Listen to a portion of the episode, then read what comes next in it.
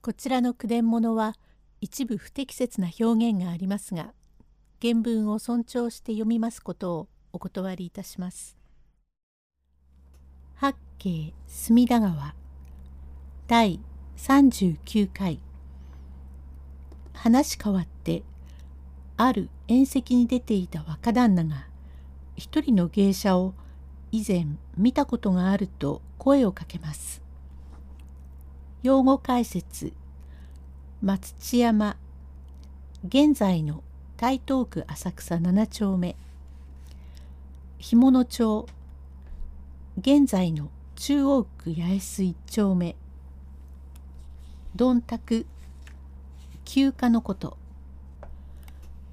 松千山の夜の雨。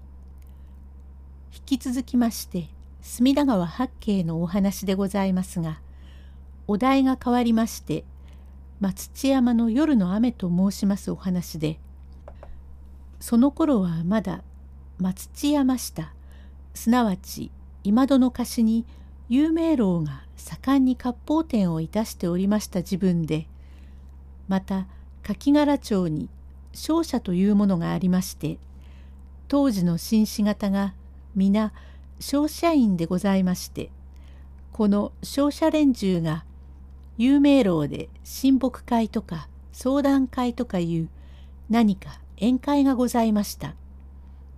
芸者は山谷猿若町吉原下谷すき家町等でより抜きの別品ぞろいこれがお取り持ちで盛んな宴会でございます。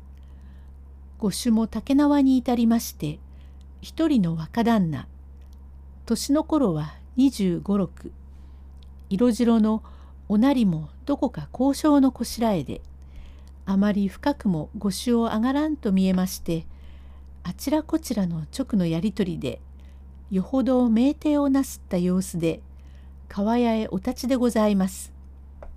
一人芸者が後からついてまいってその若旦那が川屋からお出になると芸者がひしゃくで水をかけ懐から手ぬぐいを出しますとその若旦那が手を拭きながらふと芸者の顔を見てつかんことを聞き申すようだがどうもさっきからお前さんを私は見たようなお方だと思っていましたがお前さんはひょっと日本橋の干物町においでのことがありゃしませんか?」と尋ねますと芸者も首を傾けまして「はい干物町におったこともございましたがどうしてあなたはご存知でございます？いや、司祭あって私は知っています。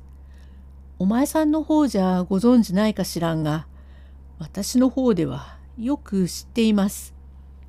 私が親父の代わりに細川様や備前様へ御用を伺いに出る自分にお前さんの前を通ったらこっちに土蔵造りのお店があってお店の脇に黒塀があって黒塀から吐き出しの2階があってその吐き出しの2階でふとお前さんをお見かけ申したことがありました。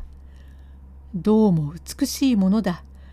絵に描いた小野の小町といってもこの上は行くまいと思ってその後は少し回り道でもちょいちょい通るところがいつも柳の下に土壌はいなくとんと見えなくなってその後たった一度2階でお見かけ申しました。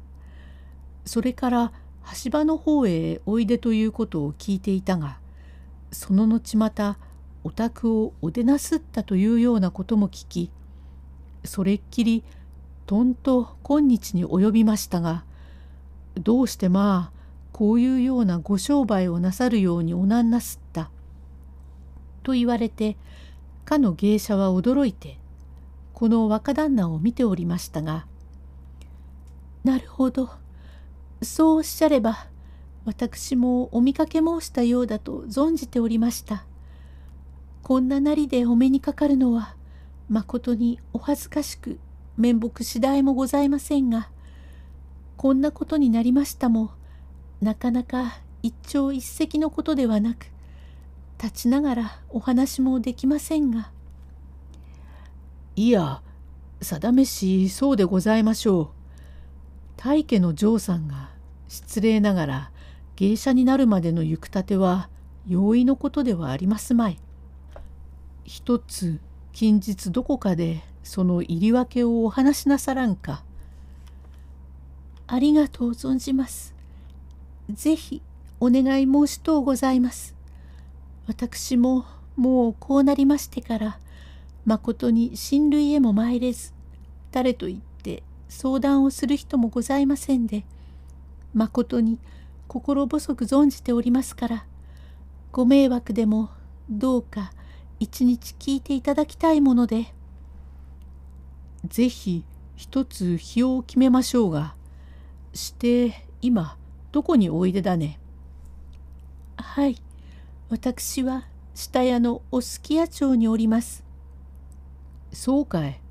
大層遠方においでなさる。今のお名は？はい。六と申しております。お六さん。そうかい。それじゃあ私が近日下屋へ出かけましょう。定めしお前さんは空いてる日などはありますまいどういたしまして始終遊んでおりますそれに下屋は夏霜枯れで夏向きはまことに暇でいつでも遊んでおります。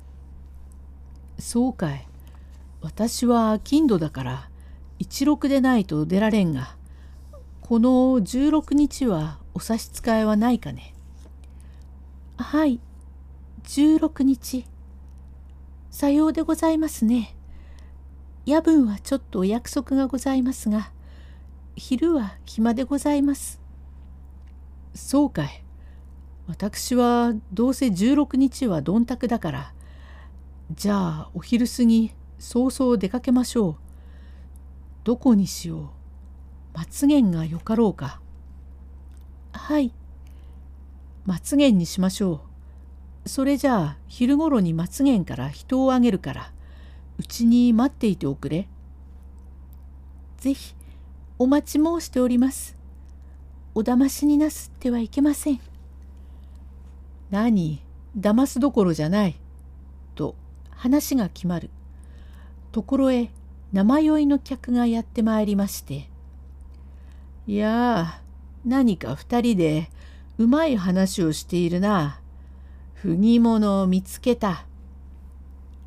第40回へ続く。